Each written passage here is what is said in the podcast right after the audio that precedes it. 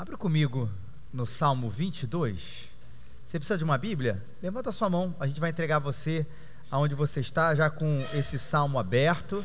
Salmos são dos livros mais, é, na verdade, o livro mais lido de toda a Bíblia. E a gente vai ler um Salmo 22 que começa com uma expressão tão profunda, tão bonita, tão instigante que você já vai ler e já vai perceber no primeiro versículo. Só você manter a sua mão ah, levantada que nossa equipe aí vai te entregar onde você está. No Salmo 22, já o texto já aberto aí para você. Aqui. Alguém mais precisa de uma Bíblia?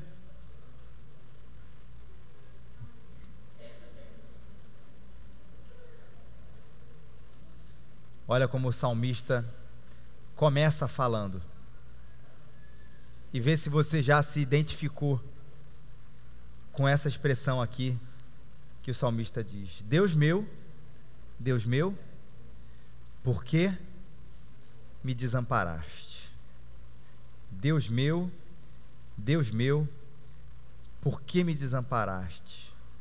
Por que estás longe de dar-me livramento? Longe das palavras do meu clamor. Meu Deus, eu clamo de dia, mas tu não me ouves. Também de noite, mas eu não encontro sossego. Contudo, tu és santo, entronizado sobre os louvores de Israel. Nossos pais confiaram em ti, confiaram e tu os livraste. Clamaram a ti e foram salvos. Confiaram em ti, não se decepcionaram mas eu sou um verbo e não um homem, alvo de zombaria dos homens e desprezado pelo povo. Todos os que me veem zombam de mim, mexem os lábios e balançam a cabeça, dizendo: Ele confiou no Senhor, que ele o livre e o salve, pois ele quer o seu bem. Mas foste tu quem me tirou do ventre e me sustentou quando eu ainda estava nos seios da minha mãe. A ti fui entregue desde o meu nascimento, tu és o Deus desde o ventre da minha mãe. Não te distancies de mim pois a angústia está perto, ninguém pode me acudir. Muitos touros me cercam, fortes touros de Bazã me rodeiam, abrem a boca contra mim como um leão que despedaça e ruge. Como água me derramei, todos os meus ossos se deslocaram, meu coração é como cera, derreteu-se dentro de mim. A minha força secou como um caco de barro, e a língua grudou-se no céu da boca. Tu me lançaste no pó da morte pois cães me rodeiam, um bando de malfeitores me cerca, perfuraram minhas mãos e os pés. Posso contar todos os meus ossos. Eles me olham, ficam a me observar. Repartem entre si minhas roupas, tiram sorte sobre a minha túnica. Mas tu, Senhor, não te distancies de mim. Minha força, apressa-te em socorrer-me. Livra da minha espada e da minha vida do poder dos cães Salva-me da boca do leão, sim, livra-me dos chifres do boi selvagem. Então anunciarei teu nome aos meus irmãos. Eu te louvarei no meio da assembleia. Vós que temeis o Senhor, louvai-o. Todos vós, filhos de Jacó, glorificai-o. Temei-o, todos vós, descendência de Israel. Porque não desprezou nem rejeitou a aflição do aflito, nem dele escondeu o rosto, pelo contrário, ouviu quando clamou. O meu louvor na grande assembleia vem de ti Cumprirei meus votos na presença dos que o temem. Os humildes comerão e ficarão satisfeitos, e os que buscam o Senhor o louvarão, que o vosso coração vive eternamente. Todos os confins da terra se lembrarão e se converterão ao Senhor, todas as famílias das nações se prostrarão diante dele, porque o reino é do Senhor. É ele quem governa as nações. Todos os poderosos da terra comerão e adorarão, todos os que descem ao pó se prostrarão perante ele, os que não podem preservar a vida. A posteridade o servirá. A geração futura ouvirá falar do Senhor. Chegarão e anunciarão a sua justiça. Contarão o que ele fez a um povo que ainda surgirá. Deus meu, Deus meu, por que me desamparaste? Eu ainda não vou chegar no ponto sobre a maior pessoa que disse isso, mas sobre essa pessoa que disse aqui, que escreveu aquilo que fala um pouco da nossa eu não chamaria nem de incoerência, mas a nossa incongruência. Porque ela é muito bem refletida nessa frase, não é isso? Deus meu, Deus meu, por que é que o Senhor me desamparou? E na continuidade do salmo, o salmista não diz Deus meu, Deus meu, por que me desamparaste? E de algum motivo ele diz, e por isso eu vou te abandonar. Não. A expressão desse salmo, desse primeiro versículo, ainda é ao mesmo tempo uma expressão de confiança e ao mesmo tempo uma expressão de insatisfação. Não chegaria a dizer desconfiança, mas talvez pudesse caminhar por aí sim. Porque a primeira é: meu Deus, meu Deus. E depois, por que é que o Senhor me desamparou? Eu confio em Ti. Como quem diz: por que, que o Senhor não mostrou essa confiança em mim no momento em que eu mais precisava? O Senhor me desamparou. Porque estás longe de me dar o livramento, longe das palavras do meu clamor? Porque está longe de me salvar, tão longe dos meus gritos de angústia, diz uma outra versão, nova versão, a, a, a NVI. E tem gente que experimenta isso, e quase como o salmista, fala assim: talvez o problema seja com a hora que eu, que eu clamo, com a mecânica da oração. E ele diz: Meu Deus, eu clamo de dia, e o Senhor não me ouve mas eu também clamo de noite, mas eu não encontro sossego. Aquela velha brincadeira de quem diz que é melhor orar de madrugada, porque o que, gente? Vocês estão sabendo, né? Porque a fila é menor. Porque ninguém ora na Austrália, no Japão, nada disso, né? Além de ser uma loucura isso, né? Mas orar de madrugada porque a fila é menor. Mas ele diz assim: Eu já tentei de manhã, eu já tentei de noite. Às vezes a gente acha que isso é uma mecânica da oração. Eu vou tentar ficar mais em silêncio. Eu vou tentar agradecer mais. Eu vou tentar pedir mais. Eu vou tentar fazer isso. Vou tentar aquilo.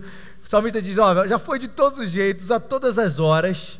E o Senhor não me dá o sossego que eu tanto preciso. Já experimentou isso?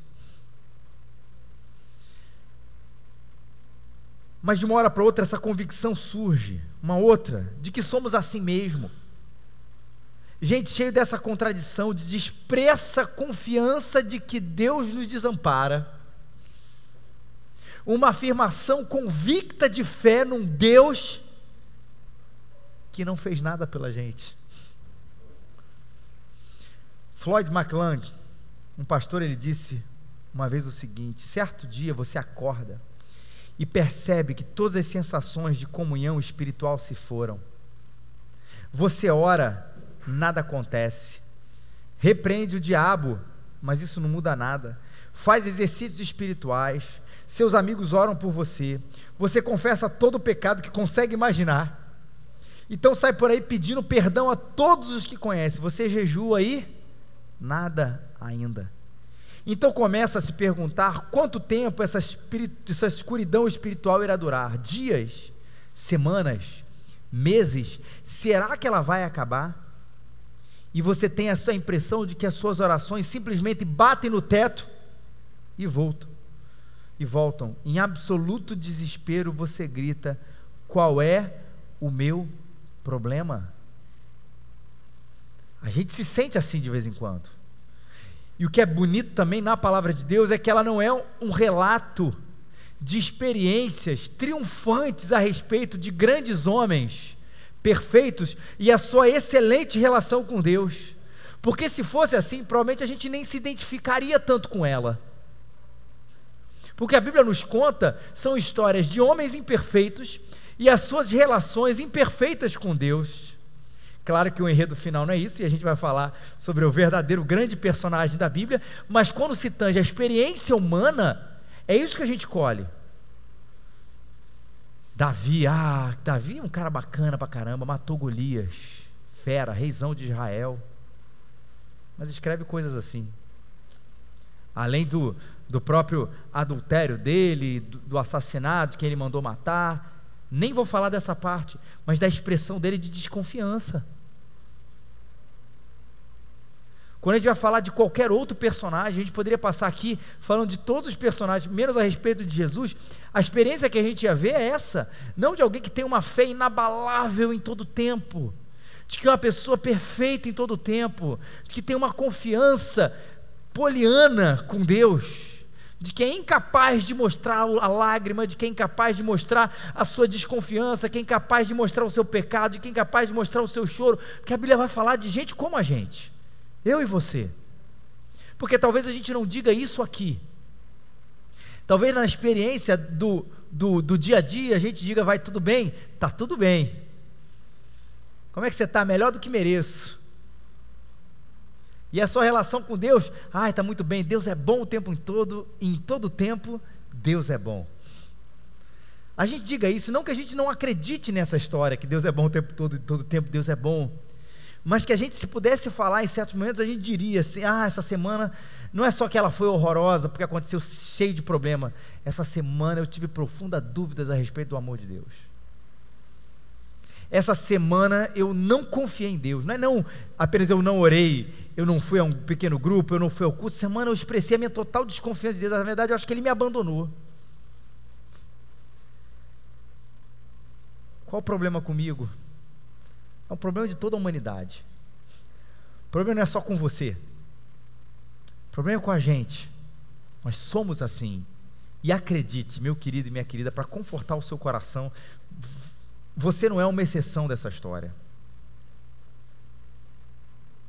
Não é para a gente voltar para casa e passar a nossa semana repleto de uma culpa de um super-herói que nós não somos. Porque não somos. E não seremos. Claro, eu acho que esse salmo ele é tão bonito porque ele vai expressar esses movimentos. É sim, meu Deus, meu Deus, por que me desamparaste? É, de dia é, eu oro, o Senhor não me responde, de noite é isso, isso, mas tem sempre aquele contudo. É uma expressão de confiança em meio à nossa desconfiança. Contudo, Senhor, tu és santo, entronizado entre os louvores de Israel. Ah como quem diz: Eu sinto desamparo. E está aí a verdadeira maturidade de confessar: Eu sinto desamparo, mas ao mesmo tempo, mas eu sei quem tu és, Senhor. Eu sinto desamparo, mas eu sei quem Deus é. Eu sei que Ele é santo. Contudo, Senhor, tu és santo, entronizado entre os louvores de Israel. Calvino vai comentar esse salmo dizendo: Ele chama Deus de santo visto que ele continua perenemente o mesmo, como quem diz: meu sentimento mudou, mas eu sei que esse Deus que é santo não muda. Lembra da semana passada? Ele é o fiel da balança, não somos nós. Tiago diz isso: toda boa dádiva, todo, bom, todo dom perfeito são do lado alto, descendo do Pai das luzes, em que não pode existir variação ou sombra de mudança. Quem está sentindo desamparo sou eu, mas Ele não me desampara, Ele é santo, presente, continua perenemente o mesmo, como diz Calvino. Eu sei que o Senhor é entronizado entre os louvores de Israel. Olha que coisa bonita que a gente acabou de experimentar aqui agora, como igreja, que é a majestade de Deus. Uma certeza da presença de Deus quando o povo se reunir em louvor. E quando eu digo certeza, gente, entenda bem, não estou falando necessariamente de uma certeza interna que é essa que muitas vezes nós buscamos, e claro, quem não gostaria de ter? Assim, cara, hoje eu saí do culto com a certeza de que Deus estava ali. E quando você sai do culto sem essa certeza, deixa eu te fazer uma pergunta: Deus não estava aqui?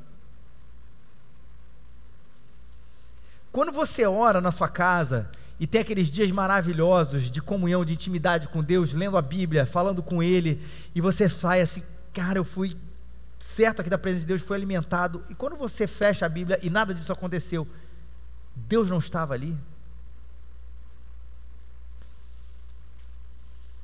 A convicção aqui do salmista é essa.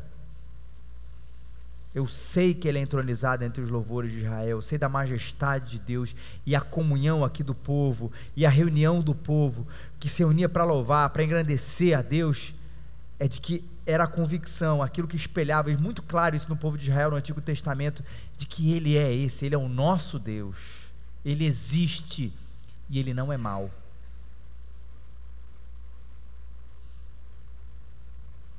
A ideia do entronizado entre os louvores de Israel, sim, é que ele é o rei, mas não é um rei mau. Essa semana eu estava até conversando aqui com Alain, aí falando sobre é, é, até outras religiões. Aí falou assim, sobre uma outra religião, e falou assim, cara, naquela religião, a, a tal divindade ou entidade, ela pode ser boa, ela pode ser má, mas ela também pode ser boa. E a gente, a gente começou a conversar, cara, você vai buscar um Deus, um suposto Deus, que ele é bom, mas de vez em quando pode ser muito mal para você, você é pentecostal aqui, está amarrado.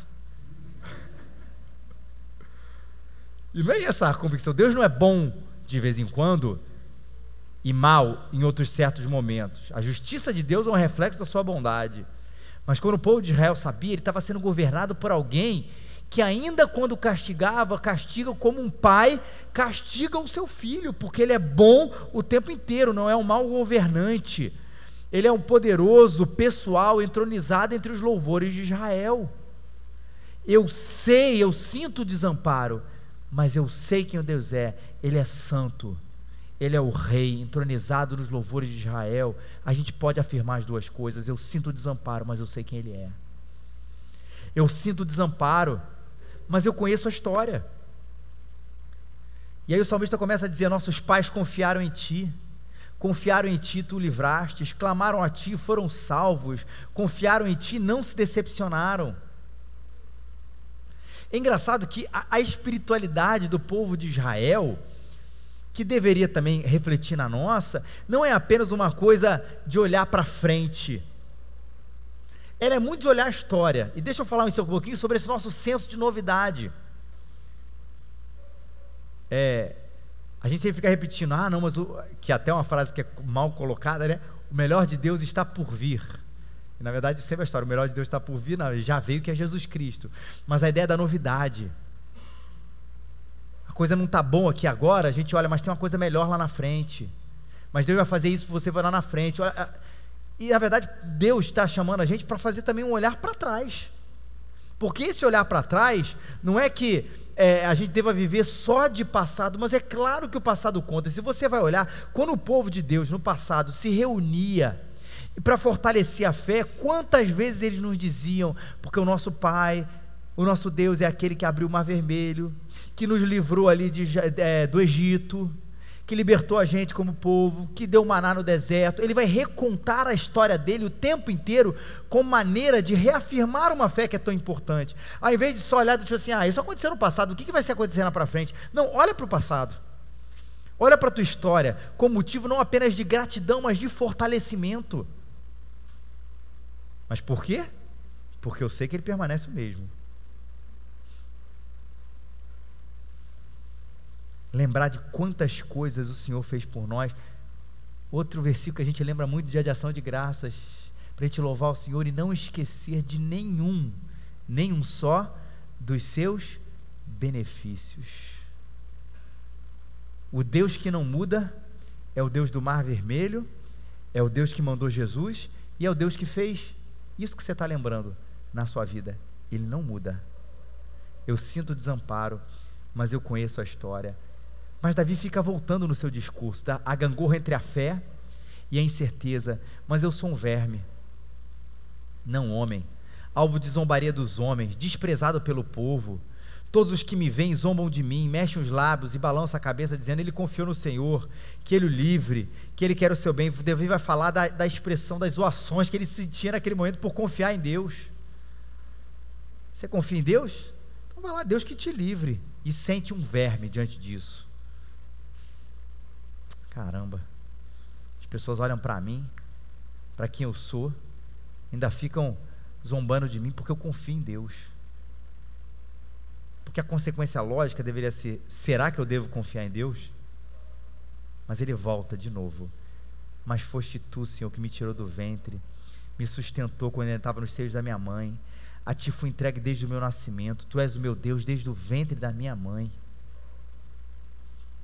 Eu sinto desamparo mas eu sei de onde vim. É Ele quem me fez nascer. É Ele que me preservou. É Ele que fez tudo isso quando eu não podia fazer nada por mim.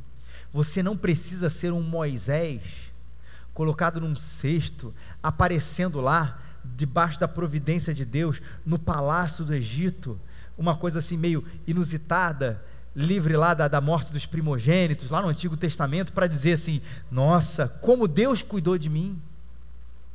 Às vezes a gente só isso, não, quando era criança, falei de Moisés, um caso bíblico, mas às vezes até mesmo entre a gente, não, Deus cuidou de mim desde o meu nascimento, porque eu nasci, a, a, o médico já tinha dado um diagnóstico de morte, porque eu nasci com um problema X, Y, Z, quando eu tinha três anos eu teve que me submeter a uma cirurgia, e a gente começa a contar, e não está errado isso, como um sinal da providência de Deus, do cuidado de Deus desde o meu nascimento. Ok, faça isso, mas a minha experiência, e talvez a maioria de nós, é que nós nascemos. Mamamos, fizemos o cocô na calça, na calça não, na fralda, né? Desfraldamos, crescemos e estamos aqui agora.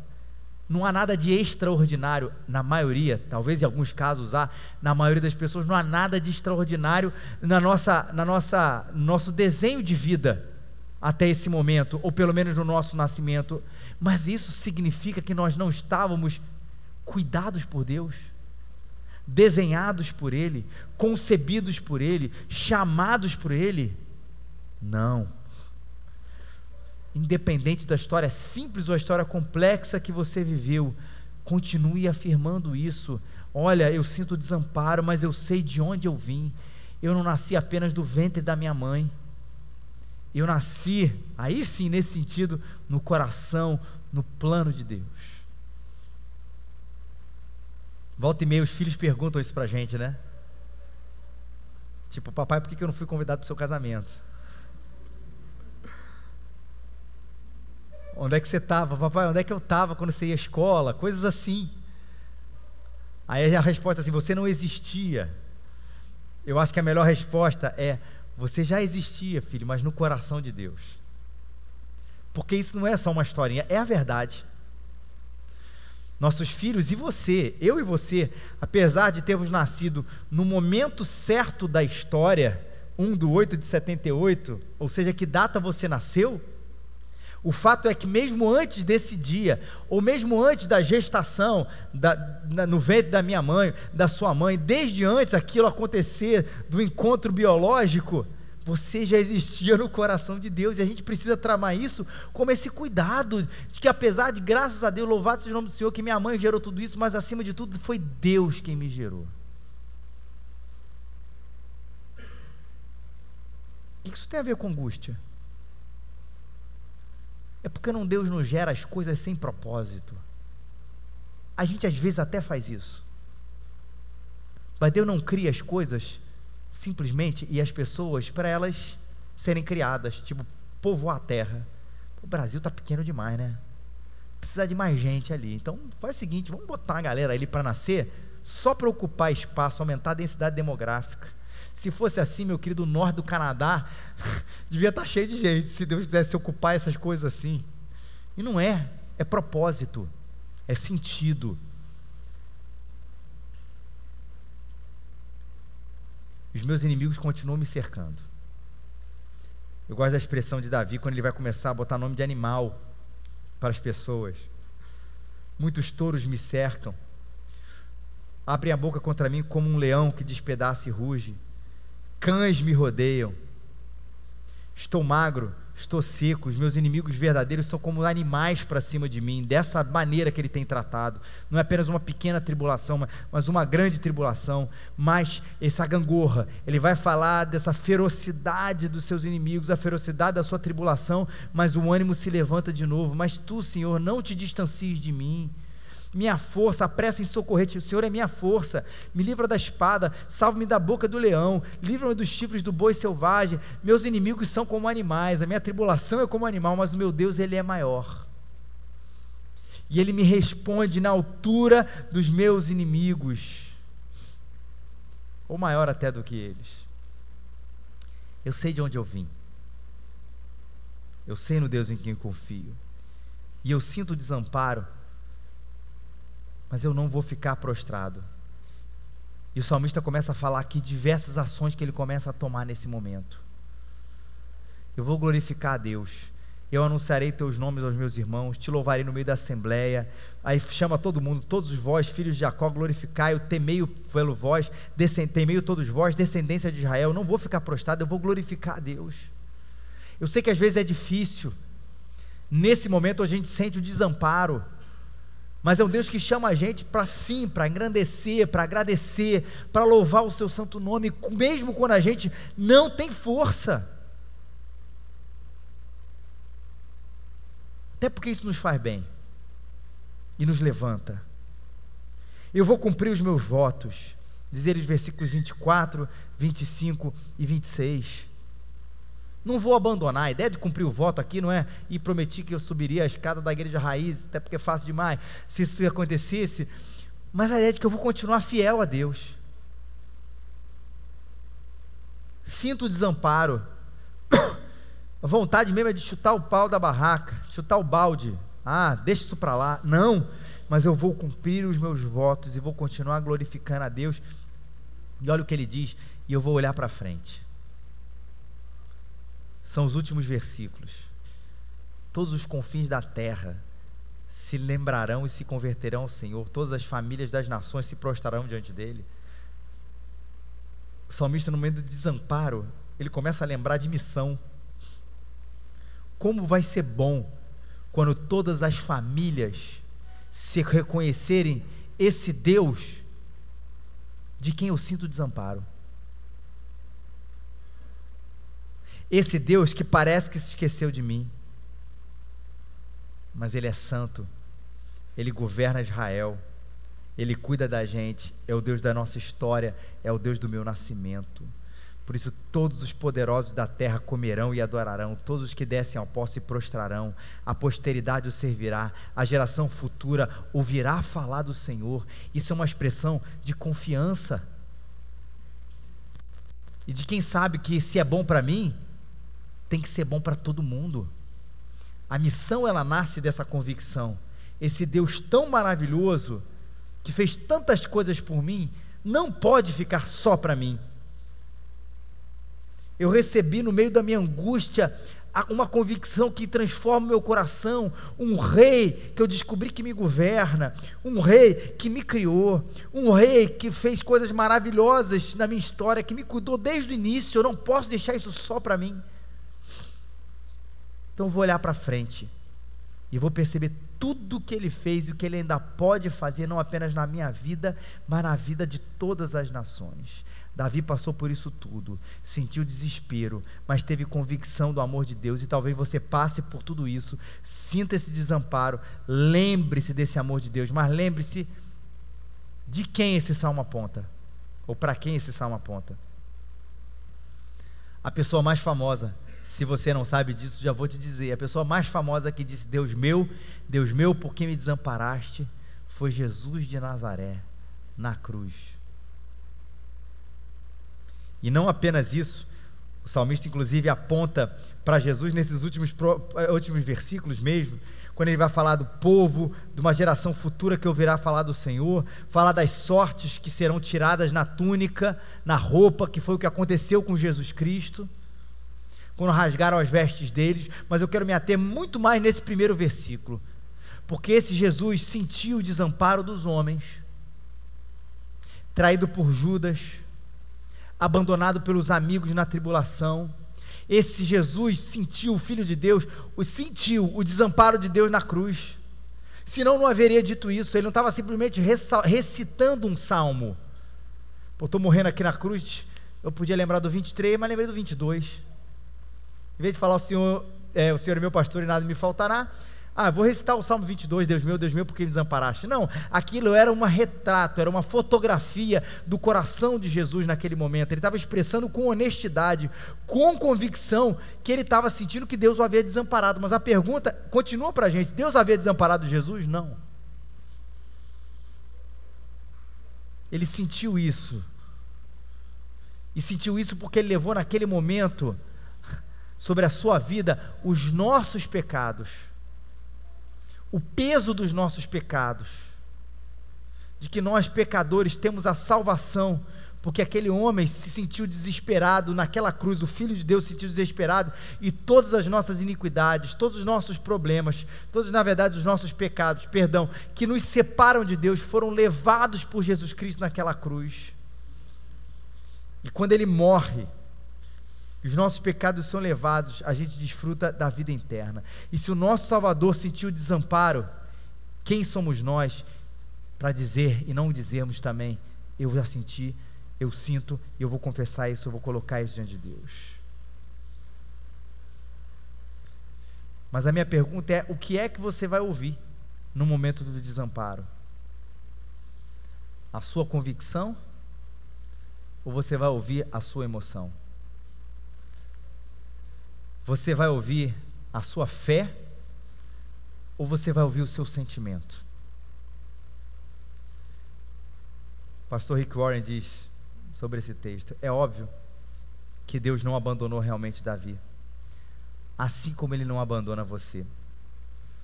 Ele prometeu várias vezes: Eu jamais o abandonarei ou rejeitarei. Mas Deus não prometeu: Você sempre sentirá a minha presença.